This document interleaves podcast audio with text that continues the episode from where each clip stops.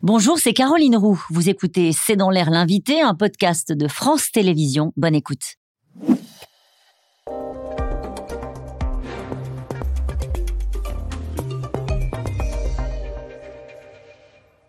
Bonsoir à toutes et à tous, bienvenue dans C'est dans l'air. Mon invité ce soir est Olivia Grégoire. Bonsoir. Bonsoir. Merci d'avoir accepté mon invitation. Vous êtes ministre délégué au commerce. Vous avez reçu aujourd'hui avec Bruno Le Maire à Bercy les industriels pour tenter de rouvrir les négociations avec la grande distribution car les consommateurs qui vous regardent s'en sont aperçus. La baisse des matières premières n'est pas toujours répercutée euh, sur les prix.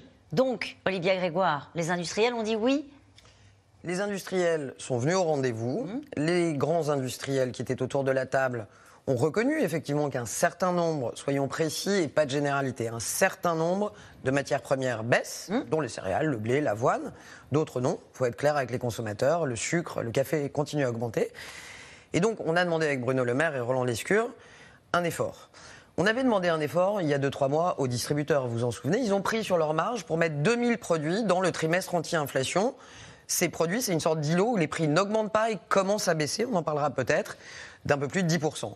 On a demandé, là aussi, après l'effort des distributeurs, le gros effort de l'État, que les industriels fassent un geste. Oui. Ils ont accepté. Vous leur avez demandé acceptent. à plusieurs reprises, en faisant menacer la de pression fiscale, le name le- and shame. Vous, avez, Ce vous considérez qu'ils ont plié d'une certaine manière, suis Grégoire pas, euh, Parce qu'il a fallu quand même les menacer, encore une fois, de pression fiscale? Vous êtes allé sur un média pour dire attention, ceux qui ne jouent pas le jeu, il y aura du name and shame, on donnera le nom des marques. Au final, c'est ça qui les a fait bouger? C'est pas le souci du consommateur, pour être clair? Un peu des deux. Ah Général Rouge, je pense qu'ils sont pas idiots. Ils voient bien aussi à quel point ça dégrade leur réputation, à quel point aussi euh, les commentaires qui sont faits dans les médias sur des très grandes marques que connaissent très bien les Français et qu'apprécient les Français, on va pas se mentir, c'est pas bon pour leur réputation. Puis leur volume baisse. Hein, quand les prix montent, les volumes baissent, donc c'est aussi un problème économique pour eux. Ce qui compte, un, c'est qu'ils sont venus, pas de, ta- de, ta- de D'accord. chaises, de chaises vides. Et qu'ils ont dit oui pour la renégociation. ils ont dit oui pour les plus gros d'entre eux. Nos PME ne sont pas concernés, pardonnez-moi d'insister avec lourdeur, ni nos PME, ni les agriculteurs ne sont concernés par ces 75 renégociations. plus grandes entreprises de France euh, de produits de grande consommation qui se remettent autour de la table des À négociations et sont concernés uniquement ceux qui avaient vu lors des précédentes négociations leur prix augmenter de plus de 10%. Et leurs matières premières chutaient Bien sûr. de 20%. Une fois qu'on a dit ça, Hum. pour les gens qui vous regardent ce soir, euh, qui se disent bon très bien, super, on discute, on négocie, Hum. la baisse des prix c'est pour quand? Euh, Ces négociations c'est fin mai, c'est ça, Ça, ça démarre fin mai. Vous savez, nous, on a poussé pour qu'ils réouvrent les négociations. C'est important de dire aux gens qui nous écoutent, l'année dernière, les prix explosaient. Les industriels eux-mêmes avaient demandé à ce qu'on réouvre ces négociations. Il ne faut pas l'oublier. Et donc, on, on s'est rappelé à leur bon souvenir en disant quand ça baisse, on renégocie aussi. À partir de fin mai, et heureusement, ce n'est pas l'État qui donne la date du début des renégociations. On n'est pas dans une Enfin, faut économie quand administrée. Il faut aller assez vite. Objectif que à la rentrée, franchement, un certain nombre de produits du quotidien est franchement baissé.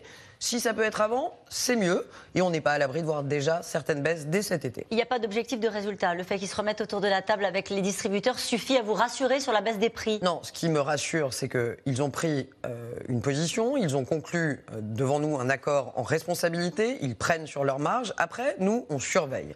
On a euh, une direction de la concurrence et de la répression des fraudes qui fait des relevés de prix, comme on dit, dans l'ensemble des magasins. Vous voyez, quand je dis euh, que sur le trimestre anti-inflation, sur 1700 produits, Oui. la baisse est de 13%, on y reviendra sûrement. Bah, allons-y, puisque ça a été contesté par FC Co Choisir. Alors, je- juste, je termine sur les prix. Ce qui est important, c'est que ce soit suivi des faits.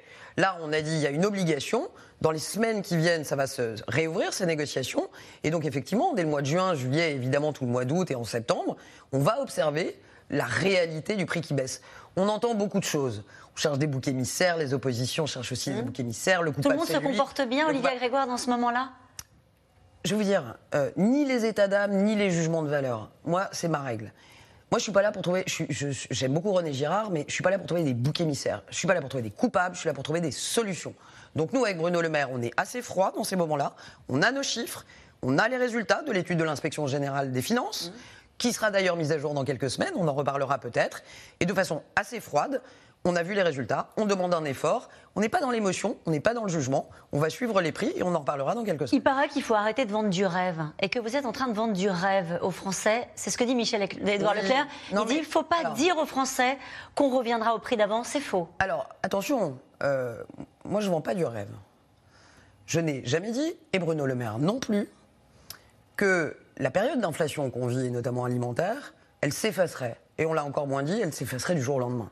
La réalité des faits, Caroline Roux, c'est que on produit en France, on relocalise en France beaucoup dans l'industrie, vous le savez, mais aussi qu'il y a eu des efforts, par exemple sur les salaires. Et donc, quand on a une inflation alimentaire de 15%, en réalité, là où Michel-Édouard Leclerc a raison, c'est que vendre du rêve serait de venir vous dire on reviendra à zéro au mois de septembre. J'ai jamais dit ça. Oui, il faut dire aux Français que structurellement, notre inflation ne sera plus. On sort de 30 ans de déflation. Nous aurons une inflation structurelle qui sera plutôt de 3-4%, supérieure en tout cas à celle que nous avions sur avant. l'ensemble des produits ou sur certains produits, en particulier On pense aux produits frais qui sont impactés notamment par les beaucoup de produits, mais il faut être cohérent, c'est ce que je reproche aux oppositions. On ne peut pas demander d'un côté d'augmenter les salaires et deuxièmement de baisser les prix. Mmh. Ceux qui disent qu'il faut revenir à une inflation zéro, mmh. on fait quoi On baisse les salaires? Les industriels Non, ils vous disent on bloque les prix. Très bien, mmh. la Hongrie l'a fait, vous avez regardé les résultats on a une idée, on n'en parle pas. On en parle, 45% d'inflation alimentaire. Très bien, ça c'est pour les NUPS. Ok. Le RN, la TVA, ok, c'est fait en Espagne. On regarde. 16,3% d'inflation alimentaire. Les prix bas, c'est derrière nous. Vous êtes d'accord avec cette phrase ou pas? Les prix bas, c'est derrière nous.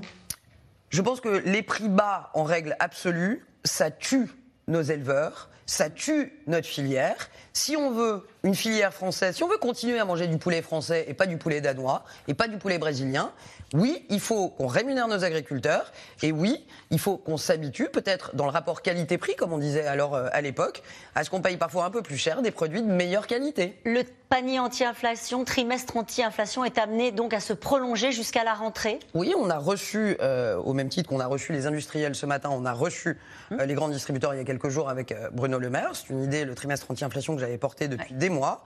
Il se réengage à le poursuivre jusqu'à à peu près le mois de septembre. Certains euh, systèmes U, pour ne pas les nommer, vont aller jusqu'à la fin de l'année, 31 décembre. C'est une bonne idée Écoutez, vous encouragez tout le monde à faire la même chose? J'encourage euh, tout ce qu'on peut faire pour faire en sorte que les plus fragiles de nos compatriotes dans cette période difficile puissent continuer à s'alimenter avec les produits dont ils ont l'habitude de s'alimenter, euh, en ayant un îlot, un endroit dans les supermarchés où on sait que les prix n'augmentent pas et que les prix baissent. Mhm. C'est l'avantage de ce trimestre anti-inflation. Vous savez, moi je mets Ça pourrait devenir un système, Olivia Grégoire. Non, je Au fond, dans un moment, dans un monde où vous êtes en train de nous le dire, où justement on ne reviendra pas au prix bas, garder euh, un panier anti-inflation de manière assez durable, euh, pour garantir des prix. Moi je change jamais les termes du contrat ou les règles du jeu pendant le jeu. À, à situation exceptionnelle, plus de 15% d'inflation alimentaire, dispositif exceptionnel. Est-ce qu'il faudra le pérenniser sous d'autres formes pour les plus fragiles d'entre nous? C'était l'idée du chèque alimentaire, etc., qu'on n'a toujours pas définitivement abandonné, certainement. Mais je veux revenir sur une chose. Euh, il y a 1700 produits qui ont été contrôlés par la, la Direction générale de la concurrence. On va être précis, ces 1700 produits, au 6 mars, ils coûtaient 3439 euros. Hmm. Au 24 avril, ces 1700 produits coûtaient 3003 euros. Moi, je veux être précise. Ça fait 12,68% de baisse, d'où les 13%. Oui. L'UFC que choisir, soyons très précis, compare des prix hmm. du 23 mars à quasiment aujourd'hui. Je vois pas trop l'intérêt entre nous soit dit, c'est ce qu'a dit Bruno Le Maire aussi, de comparer entre après la mise en œuvre et après la mise en œuvre.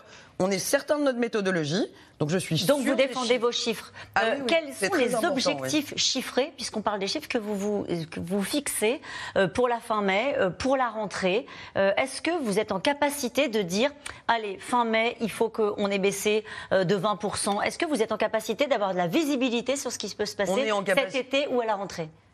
Beaucoup plus sur cet été et la rentrée que sur la fin mai. D'accord. On se dire on va pas vendre du rêve. On va pas et sur la rentrée alors du coup? Sur la rentrée, ce qui est de, de vrai par exemple, c'est que le marché du frais, en gros, diminue, baisse sur les matières premières. Donc on est en droit d'espérer que ça baisse à la rentrée. Mais vous savez, je lis aussi les commentaires, euh, notamment l'extrême gauche, ils se satisfont d'espérer.